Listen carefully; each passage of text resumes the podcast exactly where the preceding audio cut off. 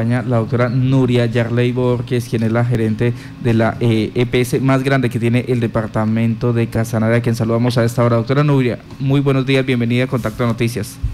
Un buen día a toda la mesa, Martica, Pablito, a todos los que se encuentran, un buen día a todas las personas que nos están escuchando en este momento.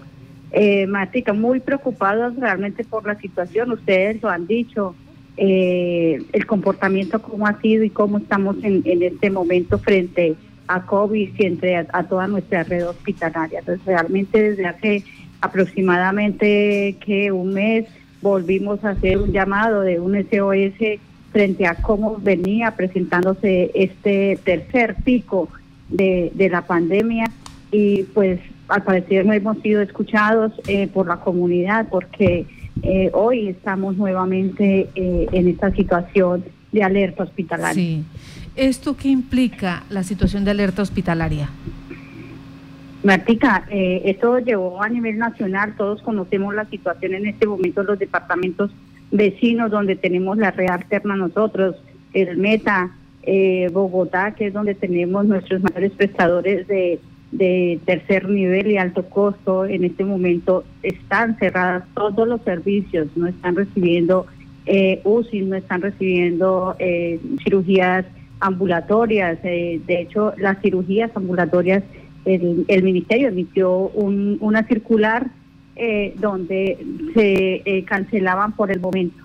Sí, pues por ejemplo, dentro de la información que nos ha llegado, dice que el pasado 4 de mayo el Hospital Universitario de la Santa María, Santa Samaritana. de la Samaritana de Bogotá envió un comunicado donde explica que no cuenta con la disponibilidad de camas UCI y el Hospital Departamental de Villavicencio hizo lo propio también, que se tienen servicios de la red externa eh, suspendidos. En ese orden, ¿cómo está haciendo entonces ustedes, cómo está haciendo Capresoca EPS, pues para ah, tratar de ayudar a los usuarios?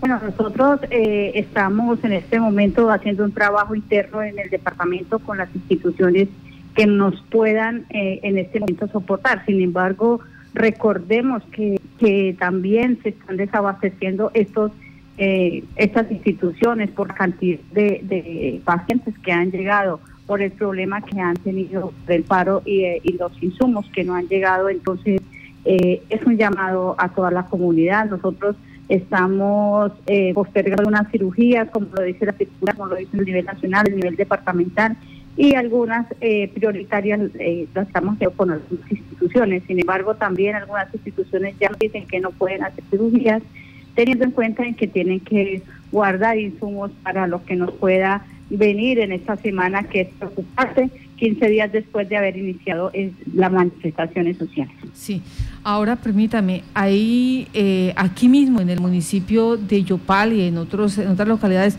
hay clínicas, hay una red interna, con ellos se está haciendo algo en especial, se está contratando, hay posibilidad de, o, de actualizar esos convenios, esos contratos que se tienen, porque si no se puede afuera, pues qué mejor que sea aquí mismo, teniendo en cuenta que los, los usuarios eh, y sus acompañantes pues eh, se evitarían verse obligados a ir a Villavicencio, a Boyacá, a Cundinamarca, a Neiva, entonces, eh, ¿qué, ¿cómo se está haciendo para fortalecer, así sea eh, con privados, pero aquí mismo el servicio? Sí, Martica, nosotros también tenemos un presupuesto anual el, cual estamos ejecutando. Hicimos unos contratos eh, en enero eh, con algunos todo el año para garantizar todo el año de la atención a nuestros usuarios, lo que realmente es obligatorio como la promoción y prevención otros tenían contrato a seis meses teniendo en cuenta el, volumen de todo lo que se nos está presentando. Se ha incrementado los gastos, se ha incrementado el costo. Entonces, estamos en este momento algunos haciendo adicionales, que son los que hacen falta, pero toda la red de Casanare en este momento tenemos contratos. En este momento ya esta semana eh, hicimos unas adiciones de algunos contratos que, que se nos habían agotado, pero toda la red de Casanare tenemos contrato estamos con ellos porque pues ellos también tienen un colapso hospitalario y que nos están ayudando.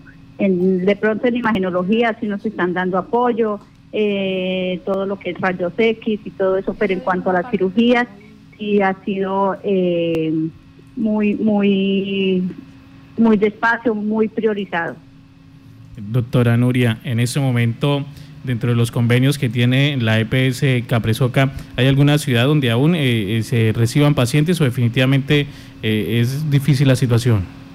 No, la red el, apoyo más grande que había tenido es Bucaramanga, pero Bucaramanga también está cerrado. Tengo contrato con el Hospital Internacional, el cual tiene mil camas eh, pues dentro de, su institución y, la Fundación Cardiovascular de Bucaramanga, pero no eh, en este momento eh, no me están aceptando pacientes por la problema institucional que tiene. Pues teniendo en cuenta esa situación, también hice un llamado a todas las droguerías de Aló. Aló. Doctora Ellos también, algo. Sí, sí, nos estaba explicando, disculpe. Muy preocupados porque ellos también ayer me, me informaron el desabastecimiento que tienen, sobre todo con medicamentos que realmente nos toca tenerle a los usuarios como la insulina. Un paciente que no tenga insulina es un paciente que en unos 8 días, 15 días lo voy a tener en una unidad de cuidados intensivos. Entonces, eh, cuál fue el, trabajo que tenemos que hacer. Ellos me hacen llegar eh, por escritos o por todas las eh, empresas que ellos tienen para eh, poder traer los medicamentos, lo que está sucediendo para ponerlo en conocimiento de la Secretaría de Salud Departamental, a la Superintendencia Nacional de Salud y igual al, Comité de Riesgos Departamental quien ha estado todo el tiempo apoyándonos y cabeza el señor gobernador. Eh, eh, quería preguntarle exactamente esa partecita de los medicamentos, de esos insumos que se hacen tan necesarios en este momento para los distintos tratamientos. Eh, ¿Estamos bien? ¿Los usuarios están recibiendo mm, a satisfacción los medicamentos o también hay problemas? Hay algunos que, bueno, la, parte institucional intrahospitalaria eh, pues ha hecho un trabajo muy grande. El, Comité de Riesgos eh, Departamental en cabeza del señor gobernador ha apoyado mucho con cordones humanitarios para poder entrar eh, estos medicamentos al departamento. La doctora Constanza Vega, secretaria de Salud, y la doctora Ingrid en, en, su momento hicieron un trabajo muy, muy grande para que entraran intrahospitalariamente los medicamentos, pero los, los medicamentos externos de morbilidad eh, están, se están agotando en este momento y hoy nuevamente vamos a estar reunidos con, con la red de droguerías del departamento para eh, seguir evaluando la, la, situación, cosa que lo vamos a hacer en, en este pico todo el tiempo.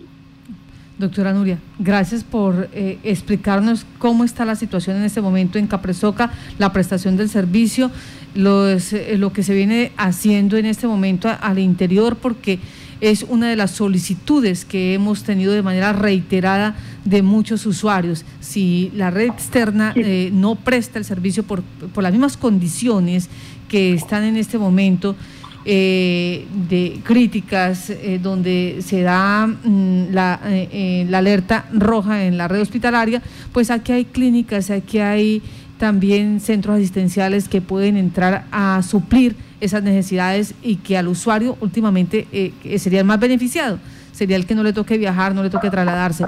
Doctora Nuria, muchas gracias, que tenga buen día. Martica, muchas gracias, muchas gracias a todos y un buen día para todos.